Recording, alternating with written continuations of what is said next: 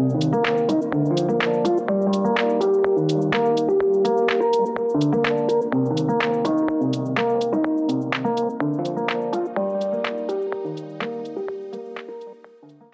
Eva, vielen, vielen, vielen Dank, dass du dir heute die Zeit nimmst, dass du da bist. Ähm, du bist heute in einem Podcast am Herd. Wir ähm, beschäftigen uns mit Menschen, die sich mit Essen beschäftigen. Also es ist jetzt nicht jeder, der gerne kocht, unbedingt äh, ein Podcast-Gast bei uns, sondern auch Leute, die drüber schreiben, wie die Sarah Kobert, Leute, die sich in ihrer Freizeit damit liebend gerne auseinandersetzen, sei es jetzt Essen oder cooles Trinken.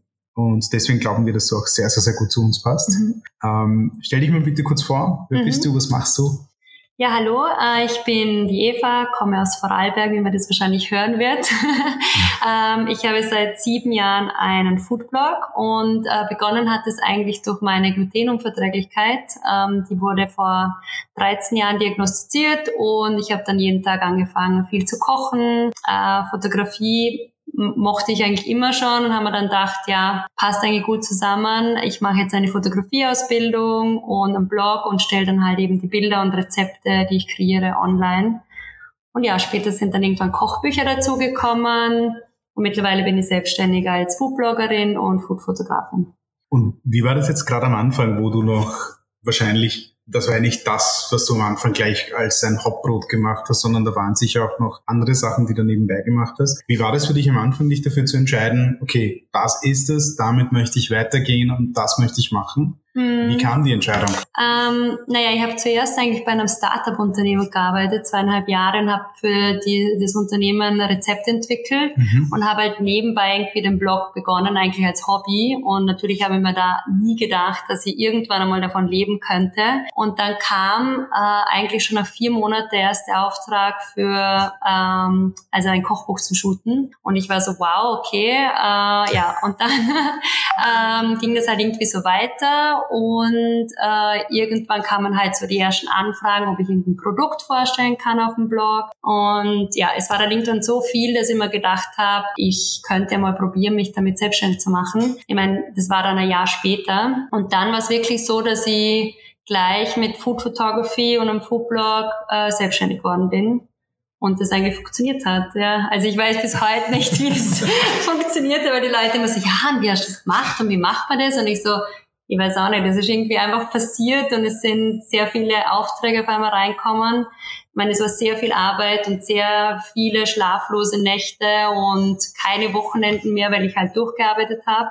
Also ich habe schon sehr viel ähm, Zeit und ja, Herz, würde ich sagen, vor allem reingesteckt und ja, irgendwann war es klar, möchte jetzt einfach nur das machen. Ach ja, du hast ja bei Kochabo war das bei den Genau. Hast du die äh, Rezeptentwicklung, glaube ich, gemacht? Ja, genau. Und glaubst du, hat diese, dieser Job auch dazu beigetragen, dass dann diese Aufträge gekommen sind? War das so eine Kombi am Anfang, sie schreibt einen Blog und sie dann auch die Rezeptentwicklung machen und so weiter? Also es ist irgendwie einfach das Ganze gepusht hat oder glaubst du, was unabhängig? Nein, ich glaube schon, dass das natürlich mit dem zu tun gehabt hat, weil ich da auch sehr viel mit Leuten im Foodbereich zu tun gehabt habe. Also allem mit Sonnentor, äh, mit denen habe ich eigentlich, also äh, Kochaber hat mit Sonnentor eng zusammengearbeitet und die waren dann auch so die ersten, die gesagt haben, hey, kannst du für uns Rezept entwickeln? Da kamen dann auch Rezeptvideos dazu und dann kamen halt auch äh, irgendwann die Supermärkte dazu, dann eben, dass ich Fotos gemacht habe für Kochbücher, manchmal eben nur Food Styling. Also ja, aber ich glaube schon natürlich, dass Koch aber auch dazu beigetragen hat, dass das ein bisschen schneller bekannt mhm. wurde, schätze ich mal. Und was ich schon auch glaube, also ich habe dann beim, damals war das noch der Arma Food Blog Award, und da war ich der Newcomer 2014 in dem Fall, genau. Und äh, damals waren ja Blogs auch noch ganz was Neues und äh, die Medien haben die ganze Zeit drüber berichtet und äh, ja, also durch das ist natürlich auch gewachsen. Und da war ich auch noch voll stolz zu sagen, ich bin Bloggerin und das war was ganz Cooles. Und jetzt ist voll oft so, dass ich sage, ja, ich bin Foodfotografin und ich schreibe Kochbücher. Ah ja, und dann habe ich noch einen Blog. also ich reihe das immer nach hinten weil ich oft das Gefühl habe, dass die Leute ähm, Blogger nicht so ernst nehmen oder ähm, ja, es wird ein bisschen belächelt. Und ich merke jetzt selber auch so, dass ich, also am Anfang war ich extrem stolz, Bloggerin zu sein und damit sogar selbstständig zu sein. Und jetzt ist eher so, dass ich ja sage, ach ja, und einen Blog habe ich auch noch. Aber die Entwicklung finde ich ja voll spannend. Also 2014 haben wir, äh, die Rapstars haben 2014 begonnen, 2013. ja. Wir haben 2014 begonnen und, und da in dieser Zeit ist eben so viel passiert. Und das die stimmt. Entwicklung von den Blogs ist ja seitdem auch, es kam dann halt auch so viel raus. Ich glaube, das ist mhm. halt auch für die Leute dann einfach so gewesen, okay, wow, was passiert da jetzt gerade? Mm, definitiv. Ja. Und, aber ich finde es halt super, dass du ähm, in dieser Zeit, in dieser ersten Welle sozusagen, ja, in Österreich zumindest, mhm. voll mit dabei warst und, und die wirklich voll nutzen konntest. Ähm, du hast ja eigentlich, beschäftigst dich ja schon viel länger mit Essen. Mhm. Du hast mit Restaurant, also mit, mit Gastronomen zu tun, mit Leuten zu tun, die Kochbücher schreiben, du hast mit Gästen zu tun. War das für dich nie ein Thema, dass du sagst, du möchtest ein Restaurant öffnen? Äh, doch, das war schon sehr oft ein Thema. und ähm, ich bin aber ein sehr freiheitsliebender Mensch. Und dann haben wir gedacht, okay, ich hätte so gern mein eigenes Restaurant, aber das würde bedeuten, ich kann immer reisen, weil ich reise sehr viel und gerne. Und ich bin halt sehr gebunden. Und dann kamen manchmal so Anfragen, ob ich äh, ähm, Konzept entwickeln könnte für die Gastronomie. Oh, und ich so Traum. Ich meine, besser geht's nicht, weil ich mache einmal das Konzept und bin dann ab und zu halt vor Ort und mache Qualitätsmanagement und gebe Feedback und mache Rezeptentwicklung und Co. Aber ja, ich muss jetzt nicht ja 24 Stunden da involviert sein. Das hört sich an wie der, wie ein Traum, Traum für Ja, aber es ist dann auch leider, es ist, äh, nicht alle Projekte sind dann zustande gekommen. Bei zwei durfte ich das da machen, wie jetzt auch eben bei der Halle. Ja. Ähm, und trotzdem bin ich dann so, weil die Halle ist ja ein ganz großes Restaurant, es gibt einen Küchenchef. Natürlich will man da auch nicht so viel mit reinreden, weil gerade bei einem Koch, der sprudelt ja selber vor Ideen und hat seine Linie. Und ich finde, es gehört ja auch so. Und da sollte ich jetzt mich auch nicht zu sehr einmischen. Und ich möchte auch, dass der da sein Ding macht. Und ähm, bei einem 300-Leute-Betrieb äh, ist es natürlich auch was anderes, wie wenn ich jetzt ein kleines Café hätte. Äh, und das ist schon noch so in meinem Hinterkopf, dass ich irgendwann einmal vielleicht ein ja, Frühstückslokal mache. Und zwar vielleicht in Vorarlberg, ich weiß jetzt noch nicht, äh, weil ich finde, wir haben zu wenig gute Frühstückslokale im Vorarlberg, ja. Ja, wir sind ja sehr große Vorarlberg-Fans, also wir würden auf jeden Fall frühstücken kommen. ja. Ich war noch nie in Vorarlberg, ich möchte also ich bin generell in Österreich so wenig unterwegs gewesen, dass wir eigentlich alles machen. Ja, das sagen voll viele. Äh, so, yes. ja, bis Tirol habe ich es geschafft, aber dann nach Vorarlberg bin ich nicht gekommen. Ich habe eigentlich das meiste durch den Foodtrack gesehen, weil wo wir halt jede Schicht am Anfang selber gemacht haben, gab es vor allem früher, so 2014, 2015, waren, hatte jede Firma diese Idee, so eine Roadshow zu machen mit Foodtracks. Mm. Und da sind wir eben durch ganz Österreich gefahren, ja, für Austrian Airlines oder keine Ahnung wo die dann verschiedenste Incentives gehabt haben und dann sind wir, also ich war, bei der Tour war ich nicht dabei, aber Matthias ist zum Beispiel bis nach Vorarlberg auch gefahren. Wahnsinn. Also die haben dann alles gesehen.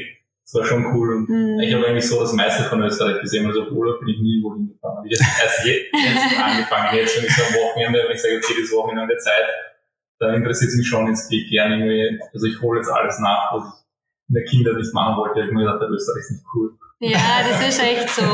Bei mir war das so, äh, ich habe ein Jahr in Neuseeland gelebt äh, mit 18 und da habe ich dann halt jeden Winkel mal angeschaut in diesem einen Jahr. Und dann habe ich gedacht, Wahnsinn, ich kenne eigentlich mein eigenes Land gar nicht und da würde ich nie auf die Idee kommen, dass ich das abklappere. Und dann bin ich zurückgekommen und dann haben wir gleich ein Interrail, oder halt ein Interrail ist eigentlich ganz Europa, aber so ein Zugticket, damals war das nur das Studententicket für, ich glaube, 20, 30 Euro für den ganzen Sommer und habe dann auch äh, ganz Österreich. Von Kramat Neusiedl nach Dornbirn. Ja, sozusagen. ja. Nein, ich finde ja, äh, Neuseeland ist ja im Endeffekt von der Landschaft her eh so ähnlich wie Österreich, nur ohne Kühe und äh, dafür mit mehr und mit Schafen. Ja, mehr Schafe. Obwohl Kühe haben sie auch sehr viel. Und ich finde, es kommt darauf an, ob man auf der Nord- oder Südinsel ja. ist. Ja. Das würde mich auch so reizen. Aber wir, muss ich ehrlich auch sagen, äh, ich habe jetzt Österreich für mich durch die Simone, weil Gott sei Dank kümmert sich um unser Urlaubsmanagement. und wir machen jetzt auch öfters Urlaub in Österreich und das ist halt, wir waren jetzt letztens am Milstädter See und das war, ich war total begeistert, war mhm. total begeistert. Wir gehen immer im Prater spazieren. ich bin immer begeistert, dass es da dafür Waldstücke gibt und da, da die Leute irgendwo. Wo bin ich da?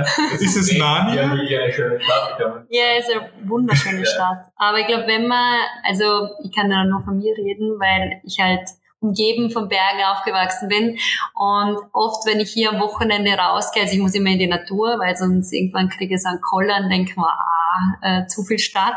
Und ähm, ja, ich, ich gehe dann raus in Wien irgendwo und sei es nur, das, nur der Semmering, das wahrscheinlich schon für viele Leute so ein Wow-Effekt ist. Aber ich glaube, wenn man in Vorarlberg aufgewachsen ist, ist so, ja, ist schon ein schöner Berg, ist schon eine schöne Natur, aber ja. die 1100 Meter, da kriege ich ja noch gut Luft. also ich muss über 3000 Meter. ähm, zurück zu dem Thema Rezept. Das macht mir jetzt sicher ähm, voll äh, unsympathisch. also wir, sehen leider nicht, wie viele aus Wien zuhören. Es ja viele. Ja, es tut mir leid. Ich liebe Wien eh. Ja. Ich, ich liebe sonst wäre ich nicht schon seit 13 Jahren hier. Nein, Wien ist die schönste Stadt. Der ja, das ist so, ja. Äh, wir haben sogar ein Zertifikat dafür, glaube ich. Mhm. Ähm, ja, Könntest du uns mal ein bisschen mitnehmen? Wie ist es für dich, wenn du neue Rezepte entwickelst? Angenommen, es kommt jemand auf dich zu und sagt, hey Eva, ich habe dein Restaurant, hilf mir dabei, ich hätte gern, weiß ich nicht, acht moderne und hippe Rezepte. Wie würdest du da vorgehen? Vor allem der, der Unterschied zwischen, du bist, du bist ja Foodbloggerin, du hast für eine für ein Koch-Abo quasi entwickelt, du hast für Restaurants entwickelt. Das sind ja irgendwie komplett verschiedene Situationen, würde ich sagen, das ist das Interessante, wie schafft man sich da reinzuversetzen, wo weiß man dann quasi, was ist da jetzt das richtige Konzept oder? Mm. Ähm, ja, schwierig. Also gerade jetzt bei Restaurants würde ich wahrscheinlich eher mal so ein bisschen die Zielgruppe anschauen. Was für Leute kommen da auf Besuch? Äh, sind es eher Touristen? Sind es eher Leute aus Wien? Ähm, ich bin der Meinung, dass es sehr wichtig ist, sich eben international ähm, sich Sachen anzuschauen, nicht national. Also was, was macht ein anderes Café in Wien, sondern ähm, das ist halt für mich langweilig, weil das gibt's ja schon, sondern eher ein bisschen rundum zu schauen. Äh, und ja, ich war schon sehr oft in Australien und liebe Australien und äh, vor allem die Küche in Australien. Und ich finde, äh, die sind wirklich, also was so Cafés äh, und Food-Entwicklung äh, angeht, für mich ähm, wirklich an der Spitze. Und ich habe mir da halt sehr, sehr viele Ideen über die Jahre gesammelt, bei denen ich denke, also Sachen, die ich vor sechs Jahren wahrscheinlich in Australien gegessen habe, die hier immer noch nicht irgendwie zu finden sind. Also ich gehe ein bisschen so vor, dass ich mich doch mal, also während den Reisen oder so inspirieren lasse. Und dann gibt's halt bei Kunden, äh, sagen wir jetzt nochmal Beispiel Sonnentor, da weiß ich halt einfach, da muss ich mich auch, gerade wenn es um die Fotowelt geht, in eine ganz andere Welt einfühlen oder einleben, weil die wollen es halt eher so bunt und lieblich und vielleicht jetzt auch gar nicht schon mit einem Touch trendy, aber auch ein bisschen bodenständig. Und ja, also ich glaube, so ein Reinfühlen, was für Zielgruppe ähm, hat der Kunde. Genau. Das, ist, das ist so krass. All diese Begriffe, die du gesagt hast, ja. die was mit einem Bild zu tun haben. Mhm. Ich hatte kein einziges Bild in meinem Kopf, was lieblich, trendy, aber trotzdem bodenständig wäre. Das stimmt, ja. Also ich, ich sage immer dem David, das, war einfach, das muss Instagram sein. aber was auch immer das bedeutet. Make it work, make it work. Du weißt, was ich meine. Das, das ist so gut, weil eine Frage, die ich mir aufgeschrieben habe, war, bist du schon mal an Essen gestoßen, wo du sagst, boah, das ist so unfotogen, es ist zwar lecker und ich das präsentieren, aber ich schaff's dann das ist richtig. Ja, sehr oft sogar. Currys und Curry, danke. Also alles Eintopf, alles, das wie so ein Einheitsbrei ausschaut, das ja. ist sehr schwer. Und äh, ich finde, Fleisch ist, ist, auch nicht einfach zum Fotografieren. Mhm. Ja, das wird immer schwer. Und was hast du da für Geheimtipps? Was Bei Fleisch ähm, einfach mit sehr viel Öl einpinseln und vielleicht jemanden herholen, der sehr gern Fleisch äh, zubereitet und das, ja, also da bin ich dann eher so, okay, ich mache den Endtouch und das Foto. Und bei Curry und Einheitsbrei oder Eintopf, da sage ich immer, ähm, mit Requisiten arbeiten oder mit Hintergrund und Untergrund und vielleicht die Komplementärfarbe des Gerichts finden äh, für den Untergrund, dass das halt noch mehr strahlt und ähm, mit vielen frischen Kräutern und so und vielleicht noch das eine Person äh, die Schüssel hält oder so, oder dass es einfach eigentlich ein bisschen ablenkt vom Essen. Es ist gar nicht ein Curry. Würdest du, wenn du jetzt dran denkst, du willst ein, ein indisches Restaurant öffnen, mhm. du weißt, das Essen ist nicht fotogen, würdest du dann das Lokal so designen, dass zum Beispiel die Tische eine Komplementärfarbe haben? Das ist dann mm, von einem Gast so richtig gut. Nein, das nein. Auf keinen Fall. Ich finde bei Curry, ja, da kann man schon sehr viel machen mit Kräutern und Co. Und ich finde, da, da ist ja dann eher wieder, wenn ich in einem Restaurant bin, fühle ich mich wohl, wie ist, das, wie ist das Ambiente und so weiter. Ja. Ja, das spielt sehr viel. Und der Geruch und ja, ist so ein Wohlfühlessen für mich. Das muss, oh ja. also das muss in einem Restaurant gar nicht so schön ausschauen. Mhm. Und fürs Foto, ja, da würde ich dann vielleicht ein bisschen tricksen. zu viel Koriander draufgeben. Ja, genau. Und dann denken sich die Hälfte der Menschen, ah, na, will ich dann doch nicht essen. ähm, was wären noch so für Tipps, die du zum Beispiel Restaurants geben könntest, die jetzt äh, weil es wollen ja immer mehr und mehr Leute halt auch ihr Essen an den Mann bringen und das geht ohne Video und ohne, ohne Bildmaterial geht sehr schwer. Mhm. Ähm, was sind so deine, weiß ich nicht, wenn wir jetzt einen Artikel, so einen richtig Clickbait-Artikel formulieren würden, was sind so deine drei Tipps, dass du sagst, damit habt ihr eure Gerichte immer stylisch präsentiert. Oh, wow. Trendy, trendy. Das, das Wort viel vorher. Also ich glaube, sehr, sehr wichtig äh, sind, ist die Auswahl äh, der Teller, also ja. des Geschirrs, sagen wir mal so. Ich glaube, da kann man schon sehr viel rausholen. Das muss natürlich zum Restaurant passen. Ähm, dann ja mit vielen frischen Zutaten arbeiten. Äh, also ich glaube, das kommt sehr gut an sowieso und schaut halt gut aus. Und ähm, weiß jetzt nicht, ob das halt mit dem Essen, wie das ausschaut, aber ich finde, ähm, das Essen schmeckt für mich besser, wenn der Service auch passt. Also wenn die Leute nett sind und das dementsprechend servieren und mir vorstellen und ich mich aufgehoben fühle. Also wenn ich zum Beispiel mit meiner Glutenunverträglichkeit komme und der sagt, na, wir haben einen Koch, der kennt sich voll gut aus und muss schon keine Sorgen machen und ja, wir haben das glutenfreie Brot oder keine Ahnung, äh, macht das für mich halt einen riesen Unterschied und dann schmeckt für mich dann auch gleich schon anders, weil ich weiß, ja, also vielleicht diese Portion Liebe ähm, durch den Service oder ja. Ja, ein bisschen Empathie und ein bisschen Hingabe schadet nie. Ja. In der Psychologie nennt man das Priming-Effekt. Man tut dann Leuten ein positives Gefühl vermitteln, bevor sie essen. Und dann, wenn sie essen, dann muss es automatisch besser werden. Ja, am, am besten beim Servieren kurz über die Schulter, ja. also Mahlzeit. Und umgekehrt funktioniert es ja genauso, wenn der Kellner halt richtig deppert zu mir ist und ja. ähm, mir das Gefühl gibt, dass ich, ja, okay, schon wieder so eine komplizierte, die halt irgendein Problem hat, dann schmeckt's mir auch schon gar nicht mehr so. Ja. ja. Noch schlimmer ist es aber, wenn Sie, wenn Sie sagen, noch eine, die sich das einbildet. Ja, genau. Oder? Boah, es ist so mühsam. Also das ist schon ein Thema, mit dem ich zu kämpfen habe, weil ja. ich halt ein extremer Genussmensch bin und ich will ja, ich, also wenn ich könnte, würde ich ja nicht darauf verzichten, aber ich habe halt keine andere Wahl, weil es ist jetzt nicht ähm, ein bisschen eine Unverträglichkeit oder ein Trend, dem ich nachgehe, yeah. sondern ich habe halt die Autoimmunerkrankung, also ja. und so gesehen ja, ein Brösel Brot kann halt äh, mir schon schaden und das verstehen halt sehr viele nicht und dann ist man halt oft so, ähm, ja, die ist so kompliziert und oder es, keine Ahnung, viele denken ja auch, dass Leute, die sich glutenfrei ernähren, abnehmen wollen, weil sie halt Gluten mit Kohlenhydrate verwechseln und man ist halt immer kompliziert. Und manchmal bin ich jetzt schon so, dass ich gar nichts mehr dazu sage, und es einfach bestelle, weil dann denke ich mal, ja, dann ist das Thema jetzt erledigt. Und dann ist natürlich nicht erledigt, weil dann habe ich mich mitgedacht, dass jetzt auf dem Salat vielleicht Croutons oder irgendwas drauf liegen könnten. Ähm, ja, es ist sehr, sehr, sehr wichtig, hier eine klare Kommunikation zu haben. Jetzt nicht nur äh, als, als Kunde, dass du sagst, mm. hey, das ist bei mir so und so, ja. sondern auch vom Restaurant, dass man hier sagt, okay, auf unserem Salat mm. sind eben Croutons und deswegen finde ich halt, diese machen, machen die Allergene noch halt voll Sinn. Auf jeden Fall. Ja, obwohl die ja dann auch oft nicht stimmen, weil die Köche sich gar nicht so gut auskennen oder dann ändern sie kurze Zutat und dann stimmt schon wieder nicht und ja. Da ja. gibt's Stories wir, wir haben einige Kunden, die, wie du gesagt hast, es gibt auch einige Leute, die halt quasi glutenfrei sich ernähren, um abzunehmen. Mm. Und das ist dann immer so, dann, dann erklärst du ihnen das so lange und dann am Ende kommt dann irgendeine Speise raus, die sie gar nicht essen wollen, und sehr gut, dann lass Nein. ja, oh das ist wirklich öfter, als dass jemand. Ja.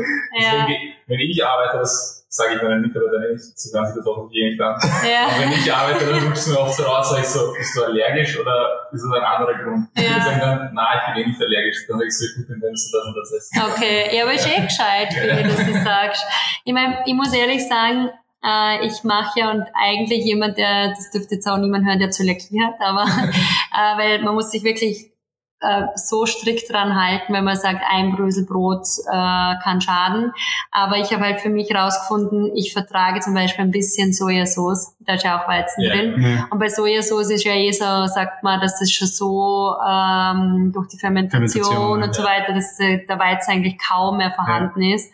Und äh, da habe ich jetzt auch schon angefangen, dass ich halt das dann esse. Und dann manchmal frage ich dann aber auch, ist schon Sojasauce drin? Und dann sagen sie ja. Und dann ich, hätte das jetzt einfach voll gern.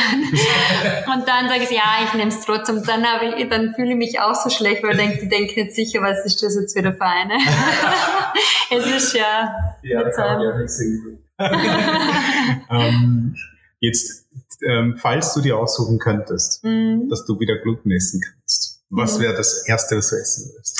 Ein, also wie in Vorarlberg sagen wir Zopfbrot, ein Brioche ähm, würde ich essen. Butter und Honig dazu. Ja, so gut. Und ein großes Weizenbier. Ah. ich weiß nicht, ob ich es in Kombination äh, nehmen würde, ja, aber... dann alles auf einmal, oder? Ja. Ciabatta, Sauerteig, genau. Ketchup, Nein, also Bier vermisse ich sehr. Ja. Ähm, also ich meine, mittlerweile gibt es eh sehr viel glutenfreies Bier. Es ist eher so, dass wenn ich in einer Bar bin oder in einem Restaurant, Aha. dass es dort kaum Bier gibt oder wenn man auf einer Hütte ist oder so, yeah. wo man dann gerne mal einen Radler trinkt, das vermisse ich sehr. Also gerade auf so Skihütten oder wenn man unterwegs ist, auch im Kaiserschmarrn oder sowas, weil das gehört für mich so zum Gesamterlebnis dazu. Das sind die Sachen, die, ja, die ich sehr vermisse, genau. Käsknöpfe selber. Ja, Käsknöpfe. Die macht halt mir die Mama daheim, aber ja, so auf der Hütte oder so, das vermisse ich schon. Und zu Hause macht sie das mit Kichererbsenmehl oder? Na, sie macht es eigentlich mit Maismehl und Reismehl, so eine Mischung. Ja. ja. Sehr geil. Mhm. Ist es für dich heutzutage noch schwer, im Alltag irgendwie im Essen zu gehen? Frei, oder? Ich, nein, ich würde sagen nein, weil ich finde, mittlerweile gibt es auf jeder Speisekarte etwas und ja, ich kommuniziere das dann einfach und es geht eigentlich immer. Ja, der zum guten Ton jetzt eigentlich. Genau. Und ich habe so meine Stammlokale und die wissen dann schon, was ist, also dass ich mich glutenfrei ernähre oder glutenfrei ernähren muss und dann sagen sie meistens gleich, okay, für dich haben wir heute das, das, das. was ist deine wichtigste Einnahmequelle? Oder von den Sachen, die du jetzt genannt hast, ist ja ziemlich viel, was du machst. Was ist so das, was am meisten Zeit braucht und was dich am meisten am Leben hält? Ähm, extrem schwierig zu sagen, weil ich die Frage bekomme wirklich öfters mhm. und ich kann es einmal sagen, weil es ist sehr ausgewogen zwischen Fotografie, Foodstyling, Rezeptentwicklung und Rezeptvideos. Mhm. Und es wechselt sich echt immer ab. Also den Sommer habe ich jetzt einiges, da muss ich ähm, Kochen, Stylen und Fotografieren für Kochbücher. Dann habe ich Rezeptvideos und ja, und jetzt kommen wieder Kochbücher. Kochbücher würde ich sagen am wenigsten jeder, der mal ein Kochbuch geschrieben hat, weiß, dass man davon nicht leben kann. da muss man mehrere raushauen. Ja, voll. Mehrere und äh, sehr hohe Verkaufszahlen. Ja. ähm, ja, aber so wirklich, es ist jetzt nicht, dass ich sagen würde, äh, 100% die, die Fotografie, sondern es ist so ein Mix eigentlich. Mhm. Mhm. Ähm, die Frage, äh, wir beschäftigen uns ja auch sehr viel mit, äh, mit der Zukunft von, von Gastronomie allgemein und, und Kochen und, und Convenience. Wie, wie schätzt du da ein? Wie wird sich das verändern bezüglich dieser, dieser Kultur, wo, wo das Bestellen immer so eine wichtige Rolle spielt im Alltag der Leute? Die Leute haben immer weniger Zeit und dann siehst du halt in der ganzen Stadt Menschen auf ihren Fahrrädern Essen ausliefern. Mhm. Ähm, glaubst du, dass es dann in, also nicht fünf Jahren, zehn Jahren noch Leute gibt, die sich in der, in der Küche noch hinstellen und, und noch so richtig aufkochen äh, in ihrem Alltag? integrieren, das, dieses Kocherlebnis? Ja, also ich hoffe es natürlich, aber ich merke das schon auch, wenn ich nur schon mit meinen Freunden rede, eigentlich, ja. bevor wir sind, boah, das ist so anstrengend, ich habe auch gar keine Zeit zum Kochen und dann denke ich mir so, wie kann ich keine Zeit haben zu kochen oder noch schlimmer, wie kann ich keine Zeit haben zu essen? Weil ich sage immer, der Körper ist dein wichtigstes Gut und das, was du einführst, in dich oder halt was du isch, äh, so funktionierst du auch. Ähm, und darum verstehe ich das nicht, warum man sich diese Zeit nimmt, weil es für mich eigentlich das Allerwichtigste ist. Ähm, ja, ich glaube auf jeden Fall, dass der Trend dahin gehen wird, dass äh, noch schneller, noch mehr Convenience und wie du sagst, ich hole mir halt irgendwo was, aber gleichzeitig frage ich mich halt, können sich das die Leute leisten? Also mhm. ich glaube schon, dass das nicht für alle leistbar ist und darum muss man daheim kochen. Die Frage halt die Qualität, äh, wie ich zu Hause koche und ähm, äh, ja, also kann ich kochen, was koche ich und ja, hole ich mir halt die billigsten Zutaten. Ja, also Kochen definitiv, dass es, dass es, ähm, dass die Leute das noch werden. Die Frage eher, wie und in was für Qualität, habe ich das Gefühl. Hast du, wenn du Rezepte entwickelst, ob jetzt ein Foodblog ist oder was anderes oder fürs Kochbuch vielleicht ein gutes Beispiel, hast du da eine bestimmte Zielgruppe im Kopf, was für ein Mensch das ist und hast du dementsprechend auch quasi so ein Budget pro Gericht und so weiter? Überlegst du das so weit oder ist das? Mm, na, also jetzt nicht bei den Kochbüchern, weil das ehrlicherweise sehr spezifisch auch dann vom Verlag vorgegeben ist. Also dann wäre es wahrscheinlich eher in die Richtung, mach mal ein Kochbuch mit ähm, Rezepten, die eher günstig sind und die mhm. für alle sind. Äh, bei mir war es halt wirklich so, äh, sich gesund ernähren, so viel äh, Nährstoffe, Vitamine und so weiter wie möglich, glutenfrei und jeder, der sich glutenfrei ernährt oder äh, weiß, dass das halt einfach leider nicht billig ist, und ich bin halt auch immer so, dass ich sage, es gibt, man gibt so viel Geld für unnötige Sachen aus und gerade beim Essen ist man dann so knauserig und sagt, boah, ist das teuer? Und ich denke mir so, ja, aber das geht in deinen Körper rein und äh, das sind lauter so Sachen, die ich nicht verstehe. Ja, da würde ein, einige Leute würden dann das 20 Euro Fett für die Fahrradkette bevorzugen mm. als, äh, als gutes Gemüse. Ja, ich verstehe das nicht. Also ich frage mich dann, denken Sie nach äh, überhaupt? Also ja, auch, und dann kommt so, ja, und ich fühle mich halt so schlapp und ich bin so müde. Und dann ja. frage ich mich, gehen Sie den einen Schritt weiter und überlegen sich, woher das kommen kann. Ja. Und das nach dem dritten Espresso. Ja, genau. Ohne Wasser davor. Ja, so, boah, ich mich so fertig. Ja. Ich glaube, ähm, ich glaube halt auch, auch in meinem Freundeskreis merke ich einfach, dass die Leute, es gibt die Leute, die sich wirklich sehr bewusst damit auseinandersetzen mhm. und die ernähren sich dann auch dementsprechend. Mhm. Für die ist es ganz klar, ich stelle mich am Sonntag hin, ich mache mir eine Meal Prep für die Woche, die kommt. Ich habe an vier Tagen zumindest einmal vorbereitetes Essen. Und so einen ähnlichen Approach hatte auch meine Mom, als wir äh, kleiner waren. Also ich komme aus, aus ganz, ganz, ganz bescheidenen Verhältnissen. Mein Papa war eben Hausmeister und meine Mutter hat als eine Putzfrau gearbeitet und es war halt nicht viel Geld da. Mhm. Und sie haben es halt geschafft, mit Vorbereitung, mit Vorbereitung, mit, mit äh, Prep, eine Familie, eine fünfköpfige Familie mit maximal 200 Euro im Monat zu ernähren. Wahnsinn. Ja. Und da sind wir als Kinder mitgegangen mhm. zum Discounter, haben mhm. Mehl mitgeschleppt, dann gab's mal die Zwiebeln, haben wir Zwiebel gekauft und sie hat halt immer alles halb gegart oder ja. schon vorgegart, vorbereitet, dass dann immer frisches Essen da war. Also Wahnsinn. Also Gemüse hast du halt das gekauft, was ja. Saison hat, weil das ist dann, kannst du einerseits in guter Qualität kaufen und zweitens Stimmt, ist es günstiger. Und das gab's dann halt. Aber ich glaube auch, muss ich ehrlich sagen, dass es kulturell auch bedingt ist, Wahrscheinlich, oder? Ja. Weil ich finde bei uns in Österreich, ja, wir machen das nicht. Also wir sind eher so die, äh, ich gehe heute in den Supermarkt und höchstens für die nächsten zwei Tage, aber ich, also gibt natürlich auch Familien, wahrscheinlich werden jetzt sich eine denken, stimmt ja gar nicht, jeden Diese Samstag mache ich einen Großeinkauf und dann koche ich die ganze Woche. Ja. Natürlich gibt es so Leute genauso, aber ich glaube schon, dass es auch sehr stark kulturell bedingt ist. Ja. Und die Frage halt auch, wie viel Fleisch. Ähm, ja, bei uns gab es so gut wie nie Fleisch. Ja. Das ist natürlich auch, weil Fleisch aber sehr teuer ist, aber, ja, aber gutes äh, gleich, Fleisch. Ja, gutes eh, Fleisch ist teuer. Ja, Gleichzeitig sollten die Leute eh viel weniger Fleisch ja. essen und aber sie wollen halt nicht darauf verzichten. Ja. ja. Ich glaube, wir leben auch ein bisschen in einer Blase. Ich meine, jeder von uns hat irgendwie Zugang zu mm. besserem Essen. Ich glaube, wenn ich jetzt nicht in der Gastro so lange gearbeitet hätte und vor allem kostenlos bei uns essen kann, und mal jetzt blöd gesagt so woanders in Schnorren gegangen. Aber wahrscheinlich hätte ich mich dann auch viel schlechter ernährt. Erstens mal, weil ich es nicht besser weiß. Mhm. Und zweitens ähm, kann es auch budgetäre naja. Gründe haben. Gründe ja. haben. Mhm. Vielleicht auch ist man in einem Beruf, wo es einfach, wo du nicht diese Freiheit hast, dir eine Zeit einzuteilen und du hast halt wirklich nur 30 Minuten Zeit zum Mittag und dann kommst du erst am Abend das nächste Mal dazu mhm. und dann sind die Leute müde, haben keinen Bock mehr. Voll. Also wie gesagt, ich kenne in meiner Freundeskreis alle möglichen Beispiele. Ich bin zum Beispiel jemand, der, ich kaufe für wahrscheinlich den ganzen Monat geheim. Ich habe hab fast nichts Frisches, ich habe nur Tief, Tiefkühlgemüse. Ich habe alles, weil ich, ich bin so, ich komme so unregelmäßig zum Kochen, ich will nicht ständig Sachen wegschmeißen. Ja. Deswegen habe ich immer was für Notfall da. Ich habe immer meine äh, Bohnen und so weiter, alles was langhaltbar ist. Aber das also, ist natürlich auch ein Punkt, ja. wenn man dann halt nicht weiß, bin ich in der Woche da und dann ja. äh, geht das Essen kaputt.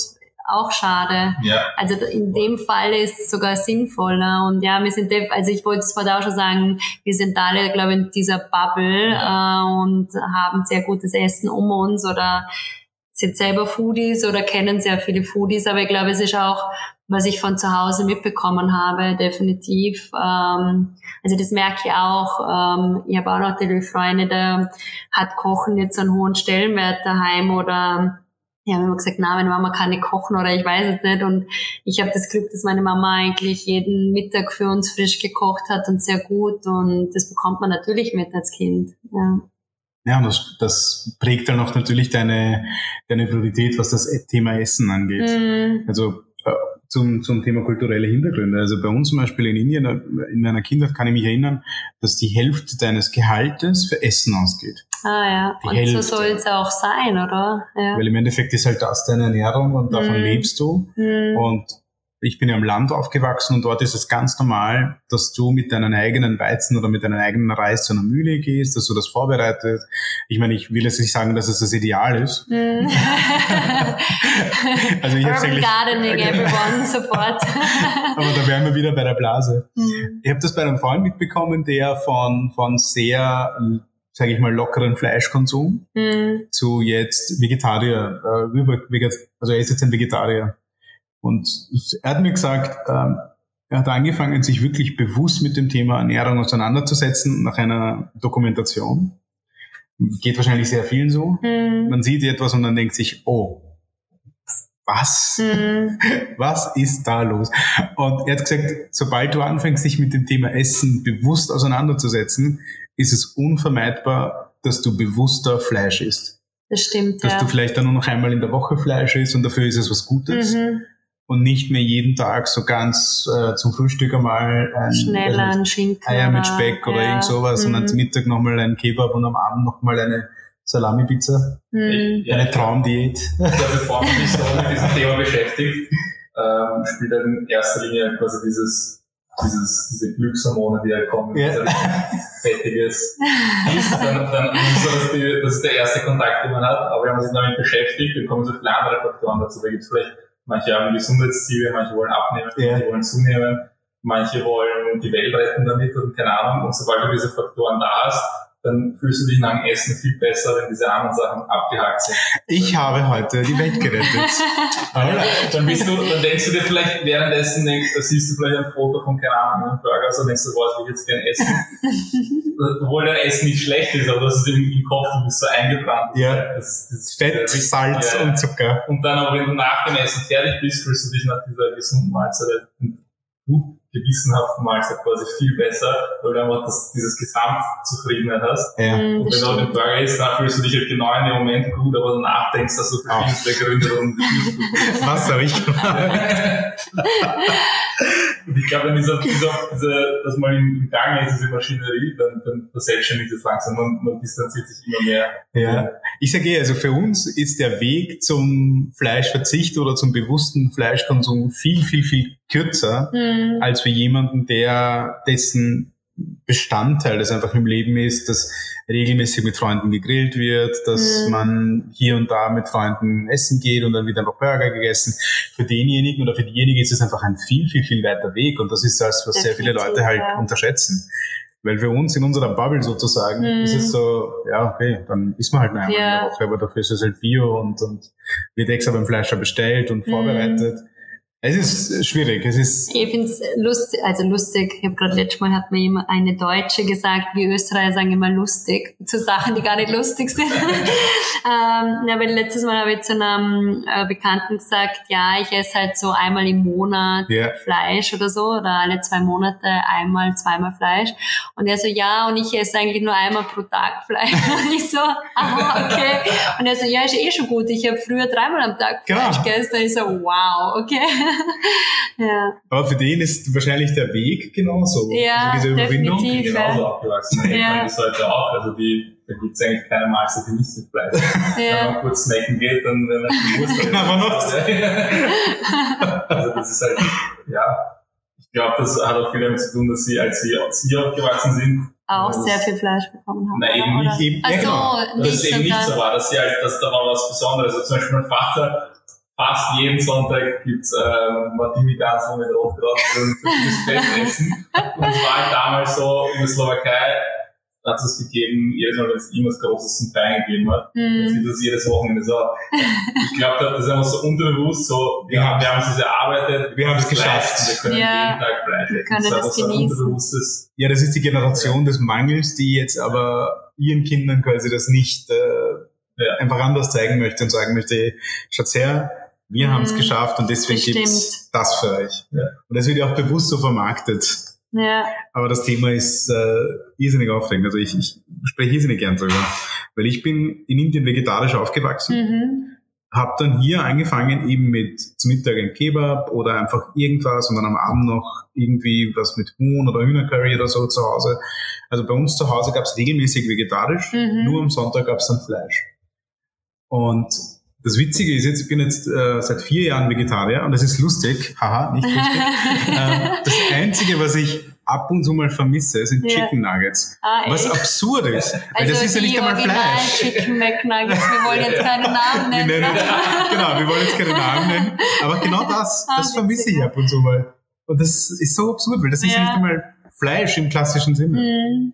Ich glaube, da geht es um Fett, da geht es Salz. um ganz viel, da geht es um Ronald McDonald. Da geht es um richtig viele Emotionen, glaube ich. ja, Ich, ich habe ja auch dort gearbeitet in meiner Jugend und ich weiß nicht, das ist Ich bin ein, ich bin ein, ich bin ein McDonalds-Kind. Ich habe Geburtstagsfeiern, ich habe alles gemacht. Ich, wurde, ich, bin, ich bin das perfekte Fallbeispiel, wie man damals Marketing machen konnte.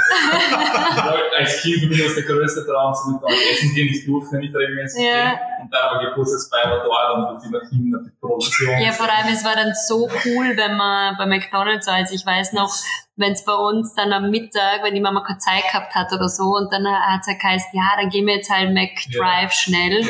Und am Nachmittag haben wir Schule gehabt und dann haben wir halt immer so geredet, ja, was hat's bei dir heute am Mittag gegeben? Und man hat dann so voll schon gesagt, ja, wir waren halt beim McDonalds. Und man war halt so, so cool. Es ist ein Wahnsinn, gell, wie, wie das Marketing so Ja. perfekt. Und das haben sie auch verboten, weil einem Kinder wie ich. Ich, ich, ich gehe jetzt, also ich habe jetzt nicht mehr so dieses Bedürfnis, wie früher dorthin zu gehen. Ich gehe auch nur sehr selten hin. Aber trotzdem ist es so in meinem Hinterkopf, für mich ist so, wenn ich zu McDonalds gehe, ich weiß, was ich habe. es, ist, es ist nicht das Beste, es ist nicht das Billigste, aber ich weiß ganz genau, egal wo ich hingehe, es ist immer gleich und es funktioniert, es hat immer offen irgendwie, es irgendwo gibt's immer Ist die, McDonald's. ist die einzige Konstante Ja, ja, im Leben. genau.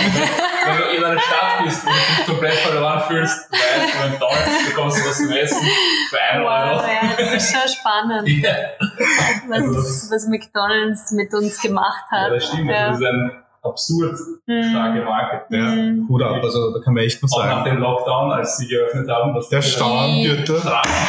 Unfassbar. Also auch in Dornbirn, die, äh, also es war so ein Stau für Ja. das McDrive. Ja.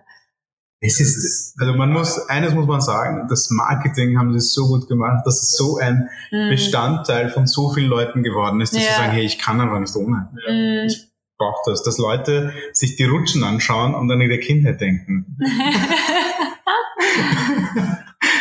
und die aber nur denken, ah, damals war alles so schön.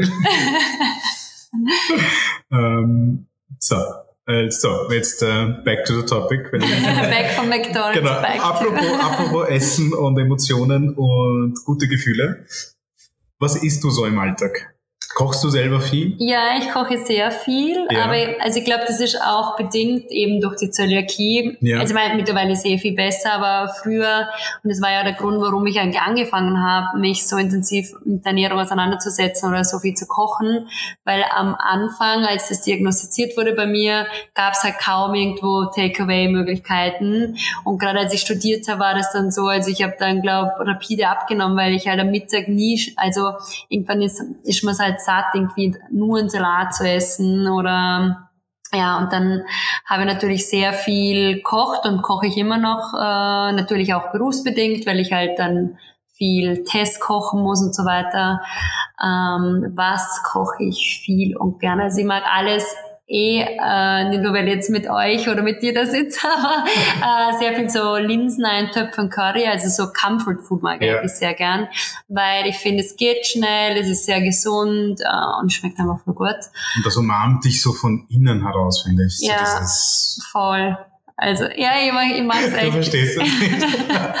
Doch, ich, stelle mir vor, wie heißes Essen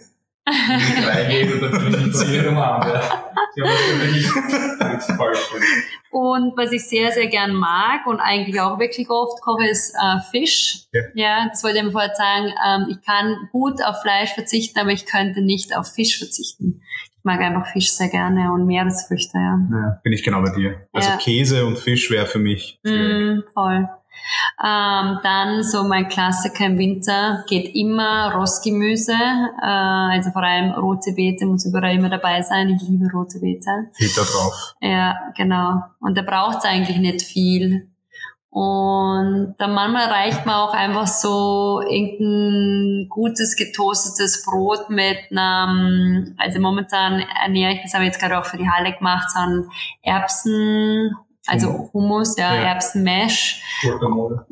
Also statt, statt dem der Avocado die Erbsen ja. und ja, Ducker drauf ja. und äh, Ei und das passt für mich auch schon, das befriedigt mich eigentlich Gibst du Zwiebel rein in die Erbsenpasta? Äh, nein, gebe ich nicht rein. Okay. Knoblauch, ja. ich finde Erbsen und Knoblauch und Zwiebel, das harmoniert so gut miteinander. Das ist so ein Match made in heaven. Wir haben unsere Avocado-Salsa ja auch dieses Jahr durch Erbsen-Guacamole also mhm. Erbsen-Salsa ja. äh, ausgetauscht. Ähm, ich hätte noch eine, eine Frage. Was können Restaurants oder Lebensmittelhersteller von Foodbloggern lernen? Und was ist etwas, was die zu, zu wenig machen, was Foodblogger sehr gut machen? Hm, also ich glaube, ich meine, mittlerweile wäre jetzt blöd, das zu sagen, Trends beobachten, weil ich denke mal, das muss ja ein Unternehmen genauso. Ähm, hm was können Sie, vielleicht so dieses Gesamtpaket, also nicht nur in eine Richtung denken, sondern ich finde, ein Blogger denkt sehr holistisch, also er muss auch sehr holistisch arbeiten, also er muss ein bisschen alles können, habe ich oft das Gefühl, er muss äh, gut schreiben können, er muss fotografieren können, er muss äh, äh, kochen, also jetzt in meinem Fall als Bloggerin äh, kochen können, so äh, ja, dass man vielleicht ähm, weiß nicht, ich meine, für ein Unternehmer, wenn ich es jetzt wieder vergleiche, die haben ja dann die verschiedenen Leute, die das für einen machen. Hm. Also was also auf jeden Fall. Am Anfang glaube ich nicht. Ja, am Anfang definitiv nicht. Ja. Traumvorstellungen. Und ich glaube ganz wichtig einfach so, das Auge ist mit. Also ich glaube, die Präsentation ist einfach so wichtig. Und für mich, ich sage das auch immer, der erste Eindruck zählt. Und das war auch so, als ich den Blog begonnen habe äh, vielleicht bin ich da ein bisschen perfektionistisch veranlagt, aber ich habe gesagt, ich gehe erst online, wenn das Design perfekt passt und ich schon ein paar Blogposts drauf habe. Und wenn die Leute halt draufgehen und denken sich, wow, voll schöne Seite, voll die coolen Rezepte, da gehe ich wieder drauf. Und das Gleiche äh, sage ich auch noch lokal, ähm, sperrt jetzt nicht auf, einfach zum sagen, ja, wir müssen jetzt auch sperren, weil wir müssen jetzt mal Umsatz machen, sondern ähm, schult das Personal voll gut, ähm, schaut, wie er die Gerichte anrichtet und ja, es muss einfach für mich das Gesamtpaket passen dann, äh, bevor, bevor ich was mache. Und ich glaube, das unterschätzen sehr viele und ich, da kann man aber sehr viele Leute verlieren, ähm, weil wenn jemand kommt und das Personal ist unfreundlich oder das Essen schaut nicht gut aus auf dem Teller, dann werden die halt nicht mehr kommen. Ja. ja. Und dann erzählen sie das im schlimmsten Fall vier anderen, die das dann wieder vier anderen erzählen und ja. schon hast du einen Ruf, wo du denkst, was, das war doch nur ein Tag. Mhm. Jetzt sind die, die Mitarbeiter und der Erstkontakt halt wahrscheinlich das wichtigste Marketinginstrument. Mhm. Wenn man halt reinkommt ins Lokal, das erste, was man sieht, wenn da niemand da ist, ist schon mal gar nicht gut, weil viele drehen sich dann auch irgendwie Das stimmt, ja. Oder wenn der Mitarbeiter halt unfreundlich, wie du gesagt hast, mhm. das macht einen Riesenunterschied, wenn du dich sofort begrüßt, freundlich, dich gleich fragt, kann ich mir helfen und so weiter. Also, dann erstens einmal schämst du dich dann wieder rauszugehen, wenn du dich einmal verlaufen hast. Ja. Und zweitens, ist, äh, ja, es schmeckt dann einfach auch besser. Man hat einfach ganz anderes Gefühl. Ich meine, leider hat man es oft nicht in der Hand, weil ich kann jetzt, kann ja nicht wissen oder ich kann ja nicht die Person sein, die für mich den Service macht und ich kann ihr das zwar sagen, aber wie sie es dann umsetzt, ist ja. halt die andere Frage. Und drum, weil ihr mir zu Beginn gefragt habt, äh, ob ich mal meine, mein eigenes äh, Restaurant oder Café haben möchte. Drum möchte ich es halt immer klein haben, weil ich da habe das Gefühl, da kann ich das besser steuern. Ja, und auch zu der Frage fort noch mit, was können wir äh, Unternehmen empfehlen oder weitergeben. Aber ich glaube, was Blog ausmacht, also die meisten, die ich kenne, sind sehr perfektionistisch und Ästheten. Also ich glaube, ähm, und le also Leidenschaft. Also es muss, ähm, ja, ich glaube, es steckt sehr viel Persönliches hinter einem Blogger ähm, natürlich du als Person, die da dein ganzes Herz reinpackt. Und das kann ein Unternehmen wahrscheinlich nie in dem Maße reinstecken, weil es sind dann doch Individualisten, die für das Unternehmen arbeiten. Mhm. Ja, das, das habe ich halt auch gemerkt, als ich für Kochabo gearbeitet habe. Ich habe ähm, ganz anders für Kochabo gearbeitet wie dann für meinen eigenen Blog. Und dann haben sie gesagt, Ma, warum steckst du eigentlich das Herzblut nicht äh, in Kochabo? Das wäre viel wichtiger. Und dann habe ich gesagt, ja, weil ich für das halt nicht, natürlich nicht das gleiche Herzblut habe. Das ist nicht meine eigene Marke. Und vieles schmettert dann auch beim Marketing ab oder sagen sie, ja, ja Deswegen ist Firmenkultur halt so essentiell. Dass man, mm. Ich meine, es ist klar, dass wenn man jetzt, wenn ich bei uns denke, wir haben viele Leute, die sagen, eine, eine Lebensstation, das sind Studenten, die haben jetzt den Job, die finden das super bei uns, in einer Familie, super Nebenjob, aber sie wissen ganz genau, irgendwann bin ich dann weg. Genau. Man muss dann aber so eine gute Firmenkultur haben, dass dann von diesen, wenn wie viele Leute man da durchschleust in seiner Karriere, aber wahrscheinlich mehrere hundert, dass davon zehn Prozent einfach sagen, hey, ich finde das so cool, ich bleib da weil dann das sind dann die richtig guten Leute. Also bei uns war das zumindest so, Definitiv. Es sind schon einige hängen geblieben, die einfach, das ist, ich kann keine Stellenausschreibung machen, wo jemand kommt, der dann so arbeitet, weil die brennen halt, mm. so wie du gesagt hast, die, yeah. da merkst du, die gehen diese extra Meile von sich aus, weil sie Interesse daran, dass die Firma weitergeht. Genau. Und für viele andere ist es dann einfach so, okay, es ist vier Uhr, ich gehe jetzt nach Hause, mm. alles wurscht. Yeah. Und dann für ihre privaten Sachen stecken es dann ja. rein kann man genauso wenig übel nehmen, weil ich glaube, das genau. ist, du musst schauen, für was dein, dein, dein Feuer brennt. Und mhm. das muss halt jeder für sich rausfinden. Und das, ja. das merken wir, die Leute, die das für sich rausgefunden haben, die kannst du kaum zurückhalten, was die Ideen angeht. Ja. Und da ist halt auch für dich als Unternehmen ganz wichtig, dass du diesen Ideen auch Raum gibst. Definitiv. Weil wenn du da, ja.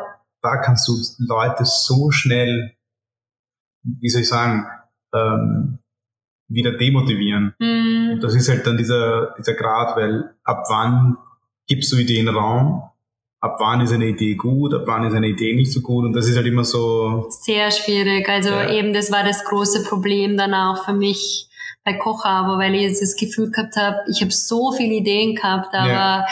ähm, irgendwie ist keine davon dann, also keine würde ich jetzt nicht sagen, aber viele davon einfach nicht ankommen, weil sie ja. beim Marketing war jetzt so, na, wir haben schon andere Idee oder wir wollen ja. das so machen und wie kannst du das wissen, du hast überhaupt keine Erfahrung. Und das finde ich halt mega schade eigentlich. Ja. Und natürlich war ich dann irgendwann ein bisschen frustriert, aber haben wir gedacht, okay, dann mache ich jetzt halt einfach mein eigenes Ding. Und da habe ich dann dafür, keine Ahnung, 300 Prozent reingesteckt und ja. habe halt alle Ideen, die ich gehabt habe, da reingesteckt. Mhm. Also indirekt empfehlen wir jeden, macht euch selbstständig, oder? Das ist das. das ist das. ich meine, ich würde keine Ahnung. Also es hat seine Vor- und seine Nachteile. Definitiv. Ja, also ich, ich, ich sage immer, vielleicht ist es auch unfair, weil ich war nie Angestellter, aber ich stelle es mir nur so vor, Angestellter sein ist, wenn man, wenn man eine gewisse Stabilität haben möchte, weil das sind die, die Ups und Downs sicher nicht so intensiv. Es gibt sicher welche, wie Sie noch nicht sagen, beim äh, Selbstständigen sein ist es für mich so, es gibt richtig hohe Höhen, es gibt richtig tiefe Tiefe. Mhm. Und dafür muss man halt emotional auch stabil sein, dass man das gut hält auf Dauer. Definitiv. Ich glaube, das ist echt, ähm, hängt von der Person ab. weil so viele Leute sagen zu mir, ich finde es schon sau cool, was du machst, aber ich könnte es nie im Leben, ich brauche so, ähm, ja, die Stabilität in meinem Leben und ich könnte es nicht haben, dass ich drei, vier Wochen einmal nichts verdiene oder keine Ahnung habe, ob dann wieder ein Auftrag reinkommt und dann wieder mega Stress für ja. die nächsten fünf, sechs Wochen. Ja, also muss man, muss man mögen, glaube ich. Also ich lieb's, ich würde nie im Leben mehr also, ja. Ich meine, ja, ich hoffe, dass es so wann bleibt. Kommt, wann kommt das nächste High? Ja, genau. Es ist schon so, ist dann, ja, und da mal wirklich drin ist, dann ist es schwierig rauszukommen. Mm. Also ja, ich könnte mir auch schwierig vorstellen, in einer anderen beruflichen Situation zu sein.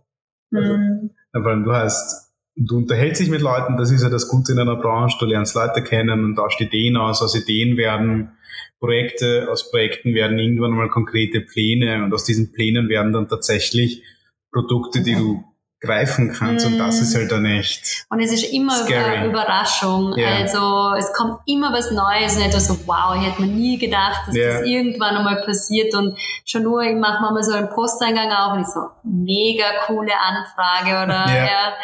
Und auch, man bekommt so viel zurück.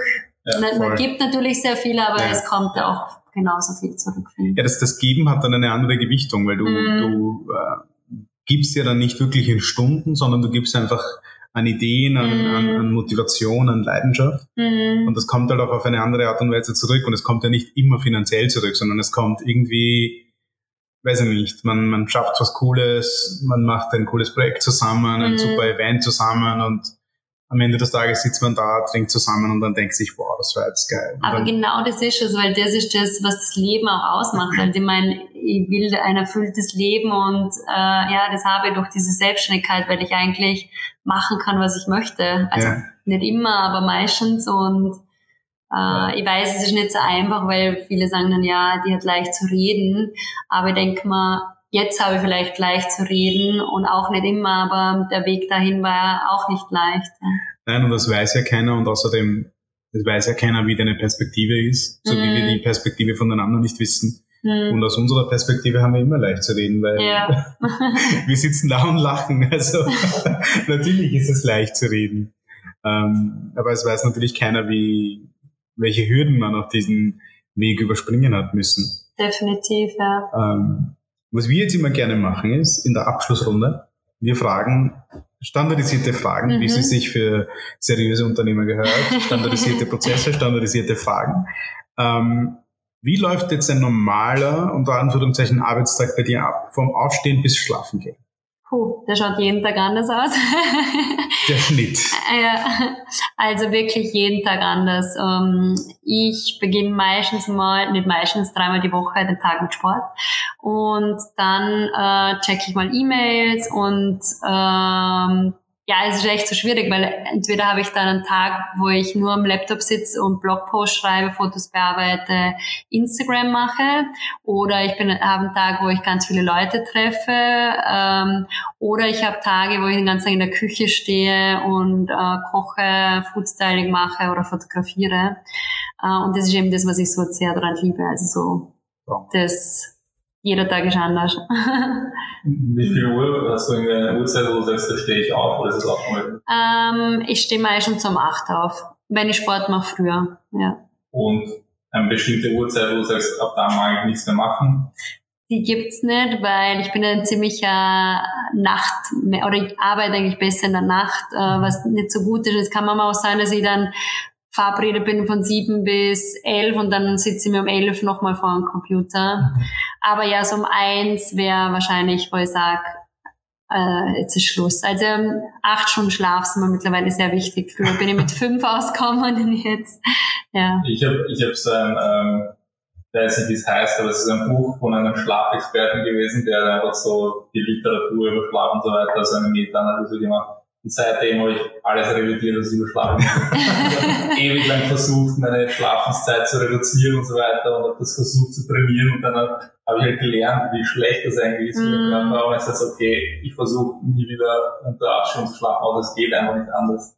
Das ist echt so, ja. Das ja. war bei mir auch so. Ich habe das komplett ignoriert und dachte, hauptsächlich habe äh, so viele Stunden am Tag wie möglich, ja, genau. dass ich alles umsetzen kann, aber du brennst halt irgendwann aus. Ja, das, das, ist so ungesund. macht dein ganzes äh, Verdauungssystem komplett ja. durcheinander. Aber auch Ja. eine mentale Leistung. Das ist Mm. so, das ist wirklich absurd. Das das war irgendwie so, wenn du eine Stunde kürzer schläfst, als du brauchst, dann hast du schon irgendwie einen Effekt von so und so viel Promille Alkohol und so weiter. Mhm. Beim Autofahren und so Sachen, wo du es gar nicht merkst. Und viele Leute checken das gar nicht, weil sie dauermüde sind ihr Mhm. ganzes Leben lang und gar nicht wissen, wie es sich anfühlt, wach zu sein. Ja, das ist echt. Weil bei mir sind Schau. mittlerweile sieben Stunden ist so mein Minimum, das brauche ich. Ja. Das hole ich mir jetzt auch. Weil Ja. das ging auch nicht früher immer. Eben fünf Stunden, sechs Mhm. Stunden. Und dann bist du halt körperlich auch in ganz einer anderen Verfassung. Und jetzt sind so sieben, acht Stunden sind so. Und dann, wenn es eine wunderschöne Woche ist, dann ist so ein Sonntags-Nachmittags-Nickerchen so die Kirsche auf dem Also Ja, ich schlafe jede, fast jeden Tag am Nachmittag. Ich Echt? lege mich eine halbe. Stunde hin, ich brauche keinen Wecker, ich wache nach 20, 30 Minuten automatisch auf und bin topfit. Aber ich Super. habe dafür so ein richtig, also mein Körper weiß das schon mittlerweile und dann kriegst du ein richtiges Down, so um 14.30, 15 Ja. Uhr, dann, dann fallen mir die Augen zu. Power Nap. Ja. Genial.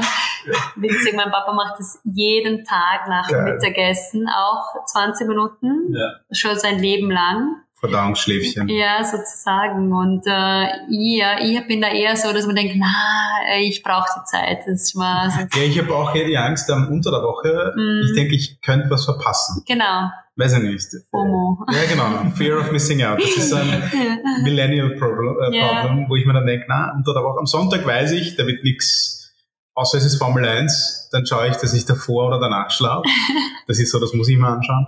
Und unter der Woche habe ich mir immer so, ah, ich könnte was verpassen. Und manchmal äh, wach, also bei mir ist es dann so, dann bin ich so müde und dann komme ich nach den 20 Minuten nicht auf und dann möchte ich weiter schlafen und dann bin ich dann richtig grumpy, also so, so verwirrt auch, ich weiß nicht. Das hatte ich am Anfang, als ich begonnen habe, damit, weil das ist eine Absicht. Ich habe ja, als ich richtig der vor dem Kopf gewesen diesen polyphasischen Schlaf immer das antrainieren, dass man irgendwie nur gesamt vier Stunden jeden Tag schläft, aber dafür halt verteilt über den ganzen Tag.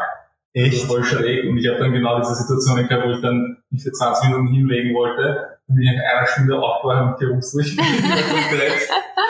Welcher Tag ist heute? Das war richtig ekelhaft. Das sage ich jetzt zum Glück gar nicht mehr. Ich war wirklich automatisch auf. Also wie, Voll gut. ich habe eine Zeit lang immer mit Wecker das gemacht, also 20 Minuten, dann wurde ich aufgeweckt. Aber jetzt ist es automatisch. Also ich könnte auch gar nicht mehr weiter schlafen. Voll super. sofort so, passt, ich bin mal aufgeht. Wie sind wir jetzt eigentlich auf das Thema gekommen? Arbeitstag. Ah, ja, Arbeitstag. okay. Genau. Was sind denn deine drei, deine Top 3 Empfehlungen, wo man essen gehen sollte in Wien? Also, Spruder, Mhm. äh, Kikoba und natürlich Karma Food. Wir werden die Regel einführen. Die Mochis werden nicht erwähnt. Es ist jetzt voll gemein. Ja, Raps, das wäre nicht eigentlich schon, aber eigentlich voll gemein, weil mein Lieblingslokal ist eigentlich das Bruder. Ja. Vielleicht muss ich revidieren und sagen, darf ich auch vier nennen? Kannst du viele nennen, Ja. ja. Ja, das sind wir auch sehr, sehr, sehr gerne. Hm, Mochi mag ich natürlich, liebe Ja. ich. Ähm, ja.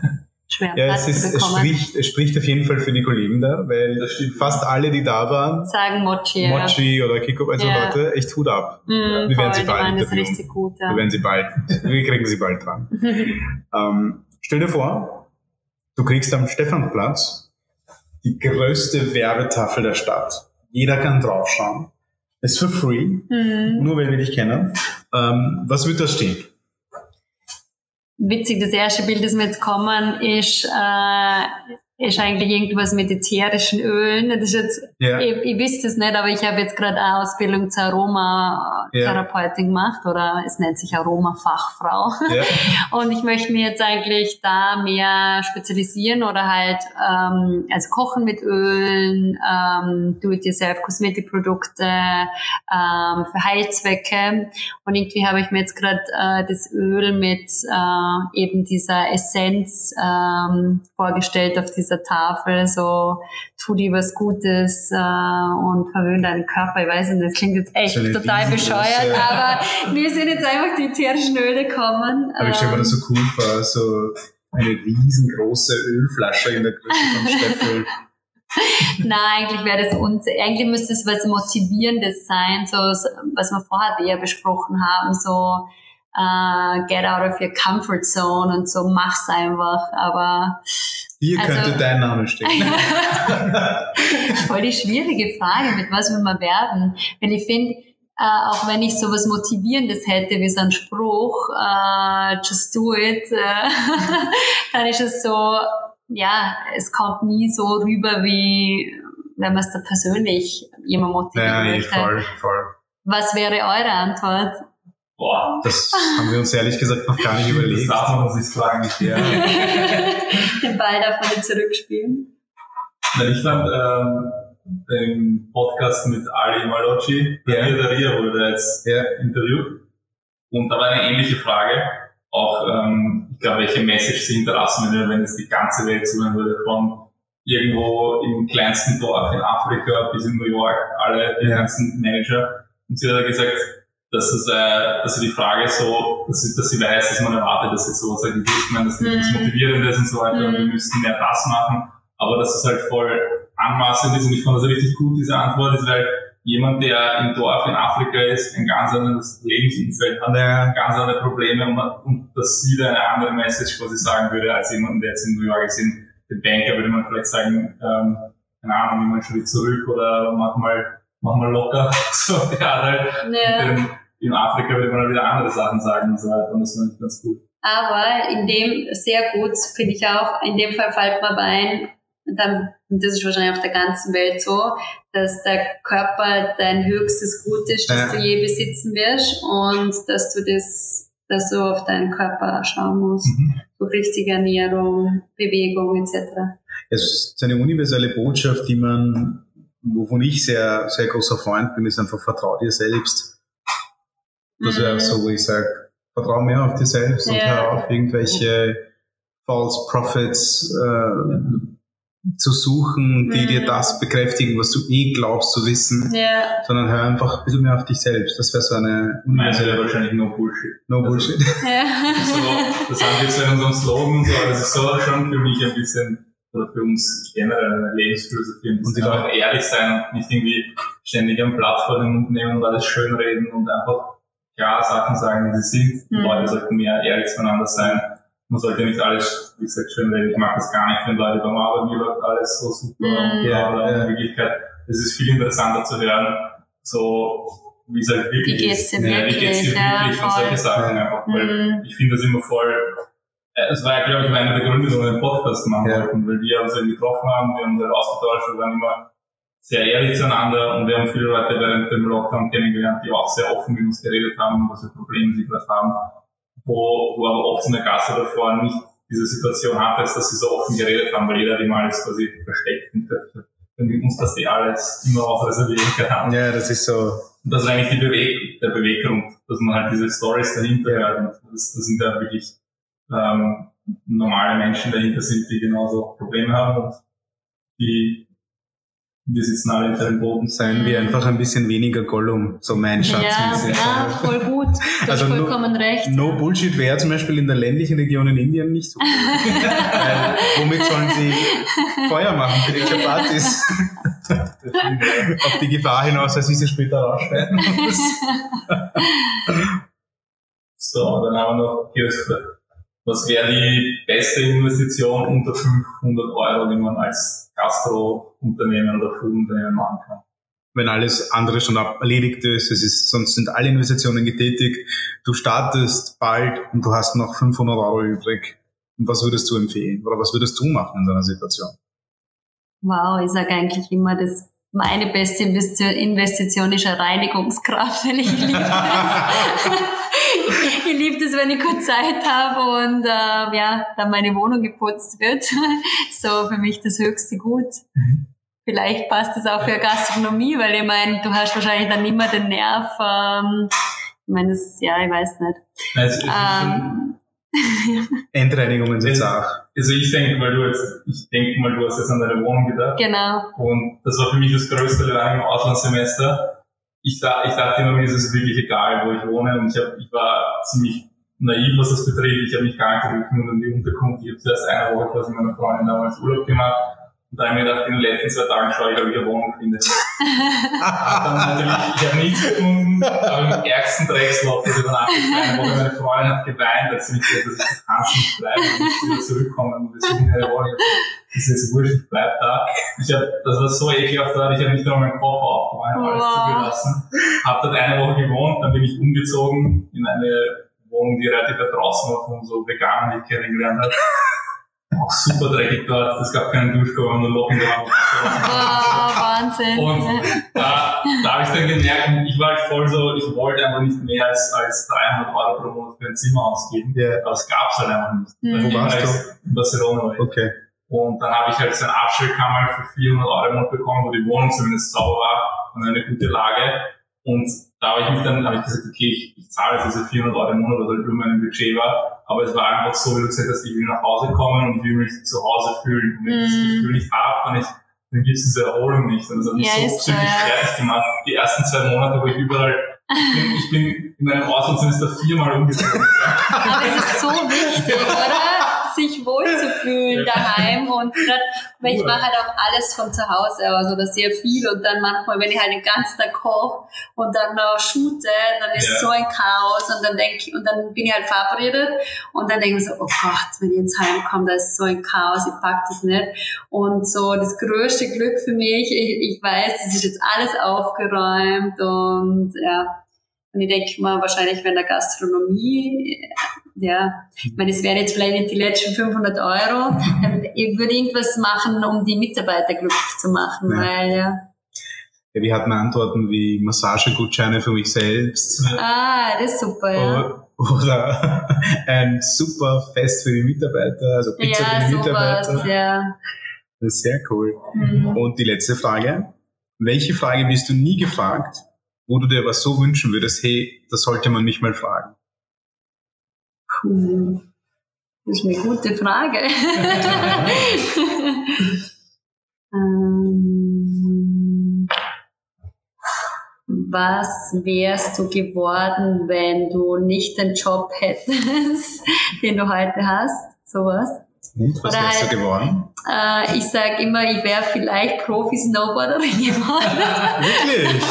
Und es ist jetzt echt deppert, dass ich das so sage.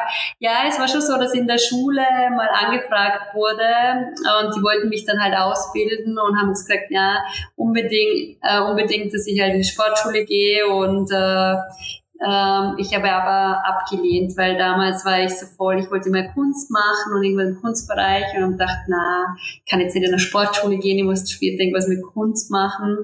Und ich frage mich oft, wie mein Leben geworden wäre, wenn ich eben in die Sportschule gegangen wäre und dem nachgegangen wäre. Äh, Sport auf dem Level ist ja auch Kunst. Ja, und wahrscheinlich ziemlich viele Knochenbrüche und ja, aber das Leben wäre auf jeden Fall anders verlaufen. Ja.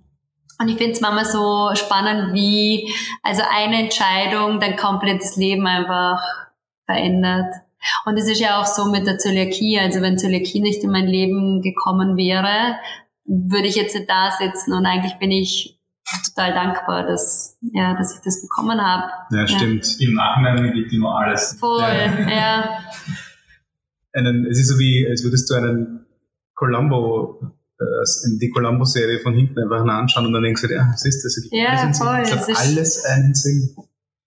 Aber das ist spannend. Es gibt sicher irgendwo in einem Paralleluniversum eine Eva Fischer, die Profi-Snowboarderin und ÖSV-Weltmeister. Also, Ja, wie heißt die? Da gibt's ja die bekannte Burgenländerin und die ist genau gleich alt wie ich. Und siehst du, das wär's dann du. ja, und es ist so witzig, weil sie hat dann irgendwann postet, ja, und heute stehe ich zum ersten Mal nach, ich glaube damals waren es äh, 22 Jahren auf dem Ski wieder und ich so, krass, ich bin auch genau mit, äh, also auch vor 22 Jahren das letzte Mal auf dem Ski. Also wir waren echt so ähnliche Geschichte. Das heißt, wenn du dich mal fragen solltest, was geworden wäre, schaust einfach auf ihrer aktuellen Wikipedia-Seite Ja, genau. Dann weißt du, ah, okay. Ah, good for you. Aber ich mag Gut mein you. Leben so auch sehr gerne und ja, ich, äh, ich sage ja oft, äh, Sachen muss man sich auch bewahren, Ja. vielleicht als Hobby. Ähm, ja.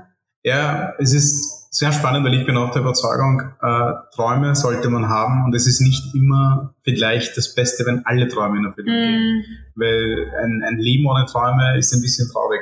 Mhm. Weil ich wäre zum Beispiel für mein Leben gern Lehrer geworden. Ah, echt? Also okay. das war für mich so mein absoluter ja. Traum. Natürlich Pilot, obviously. Pilot und dann Lehrer. und, und äh, das habe ich mich dann doch irgendwie anders entschieden. Und ich bin auch froh, dass es so gekommen ist. Mhm. Weil ich wüsste nicht, dass ich mit dem alltäglichen Stress, den Lehrer bei uns haben, so zurechtkommen werde. Das weiß ich nicht. Ja.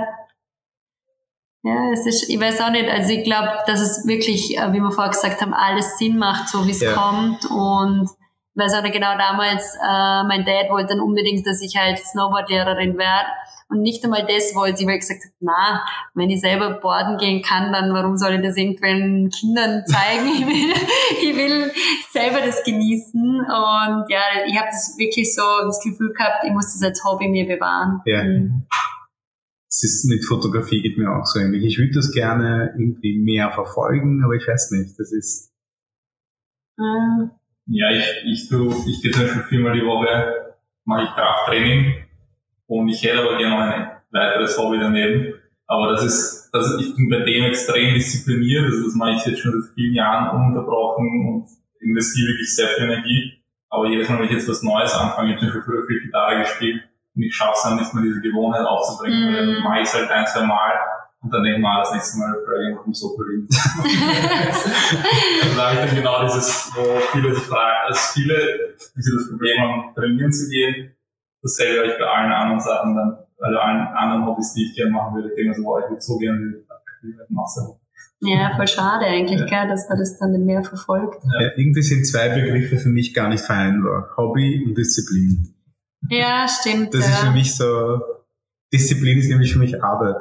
Mm, Ich, ich wollte es vorher schon mal sagen, auch dem Fleischkonsum, dass ich durch die Zöliakie Disziplin so stark gelernt habe, weil ich habe ja keine andere Wahl. Ähm, Ich darf das nicht essen und ja, und das merke dass sich das eigentlich mittlerweile durch mein ganzes Leben zieht. Also wenn ich was angehe, dann ziehe ich das durch. Ja. Ähm, Disziplin hilft es sehr oft, ja, aber es stimmt schon, es ist eher so was Strenges, Mhm. Arbeit. Ich ja. glaube, ich glaub, der wichtige Unterschied ist, ähm, Disziplin ist in den Anfängen wichtig, wenn man quasi eine Gewohnheit schafft. Und es Mhm. gibt, ich bin, ich persönlich bin der Meinung, es ist eine sehr unpopuläre Meinung bei meinen Leuten, ist, ähm, dass wenn man, wenn etwas Spaß macht, muss man gut darin sein und wenn man gut darin wird, gibt es natürlich auch viele Zeiten, die keinen Spaß machen. Also gibt es auch diesen, diesen ganz am Anfang macht super viel Spaß und dann nach, nach zwei, drei Monaten kommt diese Phase, wo man wirklich lernen muss, damit man auf das Mhm. nächste Level kommt. Und da gehen die meisten auf. Da braucht man diese Disziplin, Disziplin. bis es das eine Gewohnheit wird, bis es im Mhm. Alltag drinnen ist. Und dann denken viele Leute, boah, der oder die hat so viel Disziplin gemacht in so vielen Jahren, aber man denkt dann gar nicht drüber nach. was dahinter einfach. steckt ja. auch. Das passiert dann. Und das ist aber auch das Gleiche mit der gesunden Ernährung, weil viele sagen so, ja, wie soll ich da anfangen? Und dann esse ich wieder irgendeinen Schaß. Und dann sage ich irgendwann hast du ja alles mal angefangen, Autofahren, Zähne Ja. putzen, das war wahrscheinlich auch mühsam. Ja. Und jetzt machst du jeden Tag und denkst nicht einmal drüber Genau. nach. Ähm, Zähneputzen war wirklich allem- ist manchmal ich- immer noch mühsam, oder? Wenn man müde Ja. ist und schnell Ich schlafen. als, ich als McDonalds-Kind war ja eins dieser Kinder, ich musste diese Kinderzahnpasta immer wirklich gegessen. Ja, die ganze- Ich habe geputzt und danach die ganze Tube rein. Oh Gott. Oh Gott. Das erinnert mich an Puba Puba. Schmeckt ja wahrscheinlich auch so. ähnlich. ja. Na gut. Na, vielen, vielen, vielen lieben Dank, liebe Eva, dass du dir ja, heute Zeit danke genommen euch. hast. Das war sehr, Ja, es ist sehr, sehr cool mit euch zu quatschen und äh, sehr unterhaltsam. Ja. Ja, viel Spaß. Spannend. also uns war es auf jeden Fall ein Volksfest, dass du und da warst. lustig. Das ist ja das wirklich das Lustigste. was- Und das, ey, das ist aber wirklich was Eigenes, gell? Das hat sonst keiner so. Ja, ich weiß nicht, wie Deutsche über uns denken. Ich weiß nicht, dass das Wort Uhr auch in der Schweiz und so weiter, das ist ja was weiterhin. Hier in Vorarlberg sagen wir das auch nicht. Ja, es Also ist so. schon sehr viele Sachen, äh, die man hier sagt, sagt man in Vorarlberg nicht. Ja. Wir haben immer in der Schule gesagt, ohne Uhr und Euler geht Uhr nichts. Was mit Treibern? Nein, aber sage ich gar nicht. Ich habe diese Krankheit, Uhr und Euler ist einfach so eingebrannt. Ja, Ja. das ist wirklich ich jedes Mal so aktiv daran denken, jetzt hätte ich das gesagt, kurz Pause machen, nicht sagen. Stell dir vor, du unterhältst dich halt mit jemandem in Deutschland und sagst, boah, weißt du, was ich lustig finde? Und dann kommt was und er steht so da, was, was findest du lustig? Und dann kommt irgendwas, was halt nicht. gar nicht lustig Ja. ist. Das ist echt so oft, das ist ein Füllwort. Ähm, Ja. Ein Language Condom. Ja, genau, genau, genau, genau, genau. Ja. Ja. Oder, ähm, Borat habt ihr euch sicher angeschaut, oder?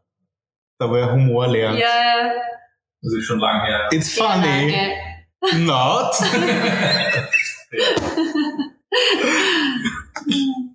alles klar, na dann wünschen wir dir alles, alles Liebe. Ja, danke Und euch auch. genau, also wer, äh, du kannst gerne sagen, wo man dich findet. Äh, genau, also auf meinem Blog foodtastic.at und natürlich auf Instagram, da heiße ich It's Foodtastic. Und sonst habe ich Kochbücher, Life-Changing Food, Super Bowls und Pizza de Reue und bald dann ein neues Kochbuch. Du meinst, es gibt sowas wie making. Pizza ohne Reue? Äh, ja. Tell me more. ja, schmeckt dann vielleicht nicht so gut wie die mit Reue, aber obwohl ich meine, ich bereue es eigentlich nie, wenn ich eine geile Pizza esse, aber ja, sie Ich hat hab- halt wahrscheinlich we- weniger Kalorien. Ich habe die mit Kaffeeol probiert. Hm. Von der bin ich ein großer Fan. Ja, Ja, also Kaffeeol mit Maismehl gemischt. Und das funktioniert echt gut. und mit Süßkartoffeln gibt's ja viele. Ich habe das versucht mal zu machen, weil ich kann nicht kochen, deswegen kann ich nicht sagen, ob das jetzt immer schlecht schmeckt oder nur bei mir. Alles klar, na dann, äh, Baba, bis zum nächsten Mal. Bis zum nächsten Mal. Ciao, Baba.